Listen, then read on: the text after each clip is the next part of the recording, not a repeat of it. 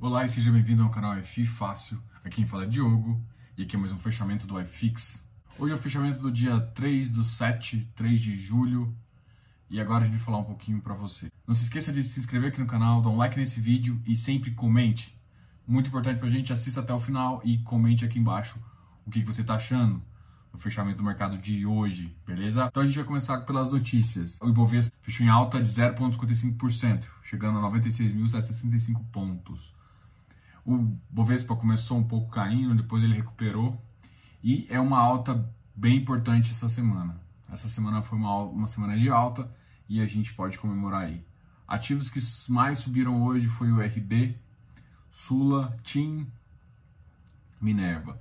E os ativos que mais caíram foram CSN, Cielo e Ultrapar. O dólar também caiu é, 0,49%. Ah, hoje foi um dia fraco, a bolsa americana estava fechada. E ontem também fez uma live que eu sugiro que vocês assistam. Vamos ontem com a RBR Asset, com Ricardo Almendra e Bruno Frantiuli. Foi uma live muito interessante. E para continuar esse programa de lives que a gente está trazendo para vocês, o fundador do Clube FI, Rodrigo Cardoso, vem falar aqui com a gente. E a gente vai falar sobre FI. O Rodrigo conhece muito de FI, é um investidor de FI de mais de 10 anos. O Clube FI é o maior site de FI do mercado. E a gente vai conversar com ele. Agora a gente vai falar do iFix. A gente sempre começa com os ativos que tiveram pior desempenho, depois a gente fala dos ativos que tiveram melhor desempenho. Então a gente vai começar agora com o XPlog. O XPlog teve a pior baixa, teve uma baixa de 2,33%. Uh, foi anunciado justamente o fechamento dessa oferta do, do XPlog. Como termina a oferta, a gente começa a ter muita gente fazendo vendas para ganhar no curto prazo, uma vez que tenha comprado aí na oferta no valor de 115. O VRTA é um outro produto que também está em oferta.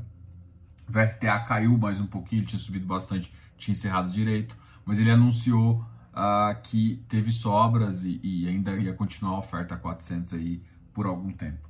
Uh, a, queda, a queda dele foi de 1,73. O fator de proporção que vai ter em sobra 1,54 significa que para cada uma cota você vai ter direito a uma cota e meia, mas só para quem exerceu o direito. A XPSF também caiu, XPIN caiu 1%, chegando a 118, XPSF 96, XPIN. Eu já conversei algumas vezes sobre XPIN em termos de preço. Aqui ele está um pouco esticado, tá ok? RBRY. Depois a gente vai conversar um pouquinho sobre ele, tá? Que eu acho que tem valor aqui, tá ok? A gente tem valor aqui pra gente fazer algumas coisas. Um MGFF também chegou a 98. MGFF tá um pouco mais caro que o XPSF. O MGFF também já tem um, um histórico um pouquinho melhor, né? Nesse sentido. O Vigir caiu mais um pouquinho, caiu para 86. Vigir também é um que não faz muito sentido estar tá nesse preço, não, tá ok, gente? O Vigir, olha só, que tanto que é engraçado. O Vigir tem uma carteira boa, o valor patrimonial da cota é em torno de 96 reais, ele tá 86. Uh, ele, ele, é um, ele é focado em CDI, né? Ele é um, um, fundo focado em CDI, então realmente a tendência é cair. E pode cair mais ainda, em termos de CDI. Mas não faz sentido. Da mesma forma como, como eu falo para vocês, gente, é, não comprem é, ágio de papel. Cara, esse está com deságio de 10%. Para mim também não faz sentido. Então, pensa nesse, nesse, nessa entrada aí. Ah, pode ser que o mercado demore. Cara, eles têm uma carteira muito sustentável. A carteira do Vigir não é uma carteira arriscada. Uma carteira, inclusive, conservadora. Não é que nem é conservadora, é claro. Mas é, é uma carteira conservadora. Não, não faz sentido para mim essa, essa, essa essa queda aí, para mim eu vejo valor nisso daí, tá, gente? Isso aqui eu, eu vejo uma oportunidade muito interessante aqui. É, se tivesse alguma operação que tá com, com uma suspeita, ainda vale, mas ninguém quer ativo de CDI, ninguém quer agora, mas beleza, daqui seis meses, quando começar a subir os juros, daqui sete meses, quando começar a subir os juros, esse papel vai, não tem, não tem fundamento ele ficar é, com, com 0,9 de VP. Cara, diferentemente de F de tijolo, que parte do rendimento está no próprio imóvel, que o imóvel se valoriza, esse é o tipo daqui que te entrega tudo, então não faz sentido. Mas, cara, custa 96 reais. Vamos supor que você considera, acho que uma operação não faça sentido. Beleza, 96, desconta uma operação que eu acho que eles não têm uma taxa de concentração tão alta na maioria dos ativos. Uma ou duas operações que não concorda, beleza, vai para 92. Não, não, não, quer, não queira pagar os 96, mas vai para 92. Cara, tá 86 o ativo. Canip não, não tem estresse, velho. Se, se, ele tiver abaixo do, do VP, enfia, enfia a cara. Enfia a cara. VP 112, 108. Tem hora que não tá ter mais dinheiro. Uh, outro ativo bom, HGLG, 189,053. Cara, a gente vai fazer uma análise do HGLG, né? Eu vou soltar para vocês até amanhã. É, normalmente eu solto na sexta-feira, mas essa semana não, não vou conseguir soltar hoje. Então, e uma das coisas que eu tenho analisado no HGLG, e é um dos motivos, de, tipo assim, Diogo, você acha ele um bom ativo? Eu vou falar superficialmente, mas a análise vai estar amanhã, mas só pra gente fazer a linha de raciocínio desse cara aqui. Cara, o HGLG faz sentido, faz muito. Qual que é o. Você entra na posição do HGLG, eu sempre tive uma posição muito pequena e sempre nunca consegui aumentar muito minha posição. Uh, na verdade, eu reduzi esse tempo atrás. Mas por que você acha ruim? Não, porque é, eu, eu comprei numa bolsa, uma entrada e, e, ele tá assim, eu não consigo ter entrada nele, entendeu? Ele é um ativo tão bom. É, ah, isso é ruim. Cada um tem uma estratégia, né? É, eu gosto de ter um certo volume, justamente porque quando tem oferta eu consigo entrar mais, uh, mais pesado. Quando você tem pouco volume, eu estava sempre tentando entrar num ativo com um preço interessante, ficou difícil, aí eu decidi sair dessa posição e, e assumir uma outra posição logístico, que também faz sentido. Então, assim, é, depende muito de você, mas, cara, esse é um ativo bom, então a qualidade dele é bom, ele tem comprado ativos excelentes aí, ele tem tem, ele soltou três fatos relevantes no mercado. A gente vai discutir isso amanhã, mas essa é uma ideia aí para vocês. Ah, tem outro ativo que compara igual, mas porque não tem o nome Credit Suisse, é, a galera paga mais barato. Eu, eu se eu confiar na gestora, eu vou pro mais barato. É, a gente não tá questionando a Credit Suisse, tipo, Credit Suisse e Kineia, cara, não tem como questionar. Essas gestoras são, são as gestoras maiores do mercado. Então a gente vai falar dos ativos que tiveram uh, que cresceram um pouco mais que a bolsa. O Ibov hoje bateu 0,55, então a gente vai falar, por exemplo, do Cafof, que deu 0,57, 112. A Vino 60, lembra a gente falou da, da faixa dele, 50, 58, 60. Passou já. O iFix hoje ficou praticamente 0%. Ontem ele fechou em. Teve uma, uma alta decimal, porque ontem ele fechou em 2.813,15 pontos. A gente teve que usar as vírgulas. E hoje ele está 2.813,16. Então teve uma pequenininha alta assim.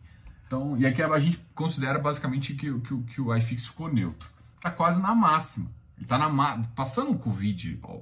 Vamos pensar, Covid é um evento catastrófico. Beleza, pós-Covid, agora é realmente o momento em que o iFix bateu a máxima.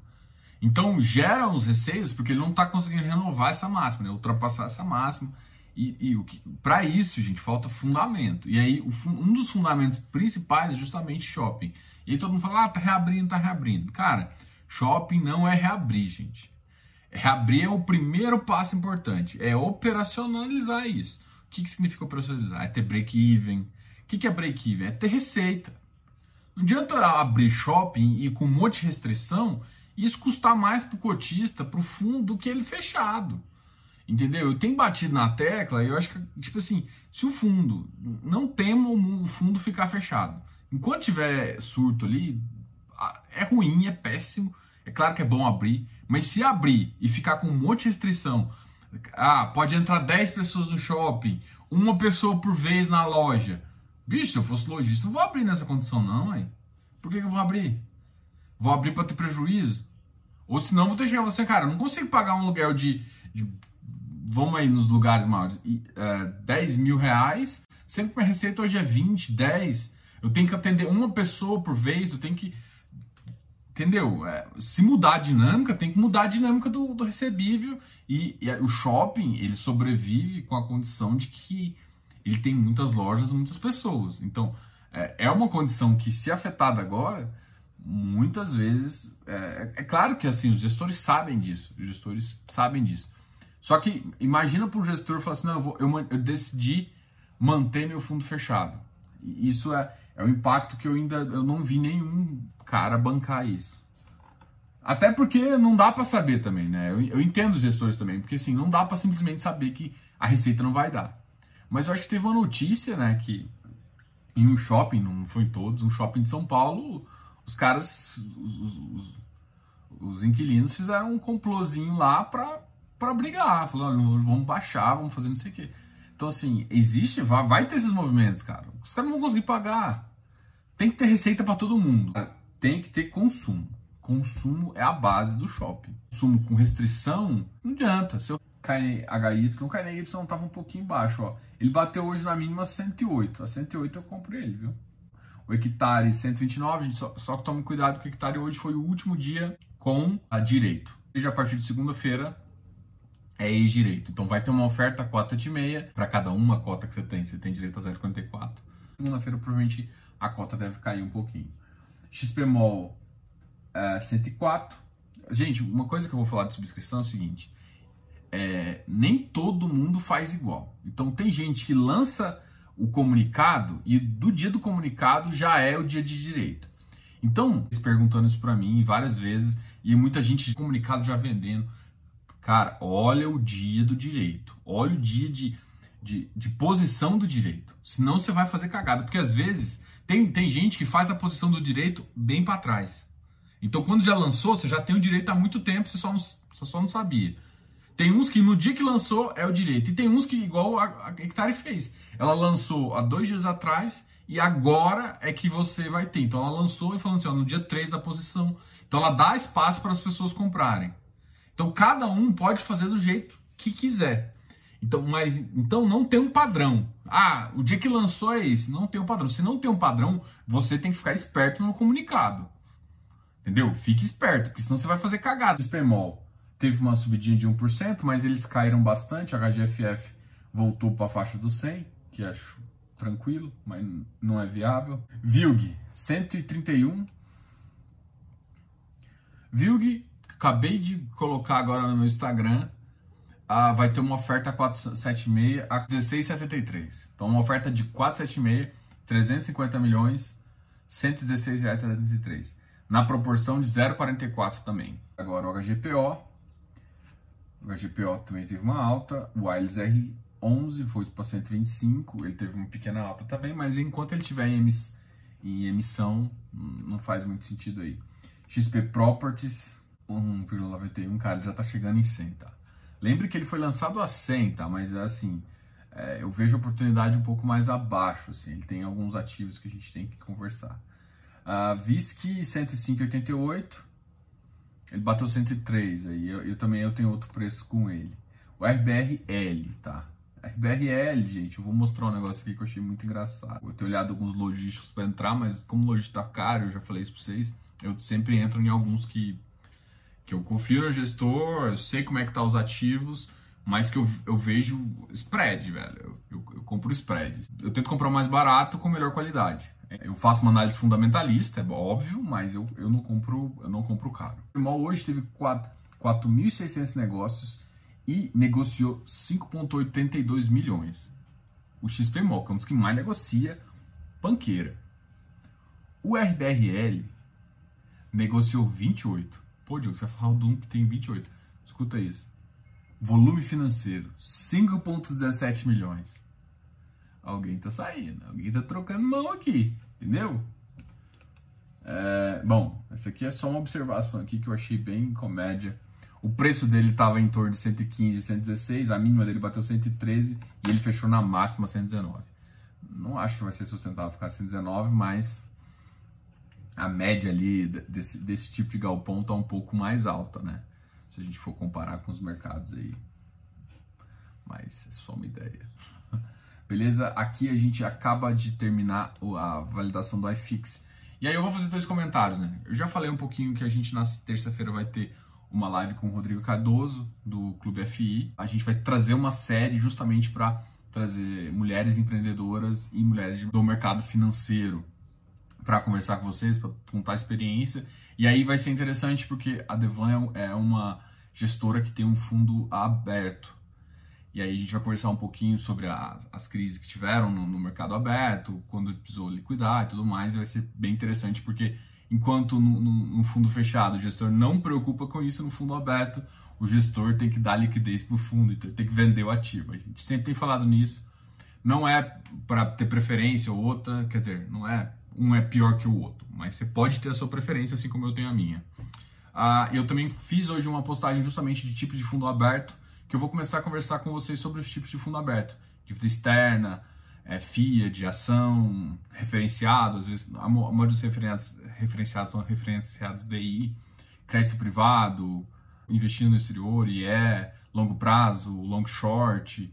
Tem vários tipos de fundos específicos abertos que fazem sentido, às vezes, estar numa carteira de portfólio para você ganhar alguma coisa e às vezes você não conhece, tipo uma operação long short, por exemplo, vai ficar vendido comprado numa ação, você não sabe se você quer pegar o spread entre Bradesco e Itaúsa, vamos supor, né, que você acha que o spread vai aumentar ou diminuir, dependendo do que você achar, ou você vai entrar entre setores, tipo é, commodity de petróleo versus commodity de tipo Vale versus Petrobras, que você está achando que o minério vai crescer mais e, a, e, enquanto o outro vai cair. Então você pode tem, tem essas questões aí long short que você pode avaliar. Então a gente vai fazer todo essa essa essa, essa balanço aí para você conhecer mais sobre esse mercado de investimento. Um último detalhe aqui para a gente encerrar a noite, FDIC. A gente falou um pouco ontem sobre FDIC e muita gente, eu fui bombardeado por perguntas do que era FDIC.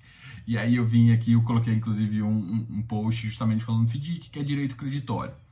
Vamos lá, o que é direito creditório? Você tem duplicata, cartão de crédito, tudo isso é um, um recebível né, que você vai que você irá receber, que é do mercado. Por exemplo, as, as Casas Bahia, aquele boleto, que ela, quando, quando ela, você vai comprar uma TV lá, é aquele boleto que você paga em mil vezes, aquilo lá é uma duplicata, aquilo lá é um crédito recebível.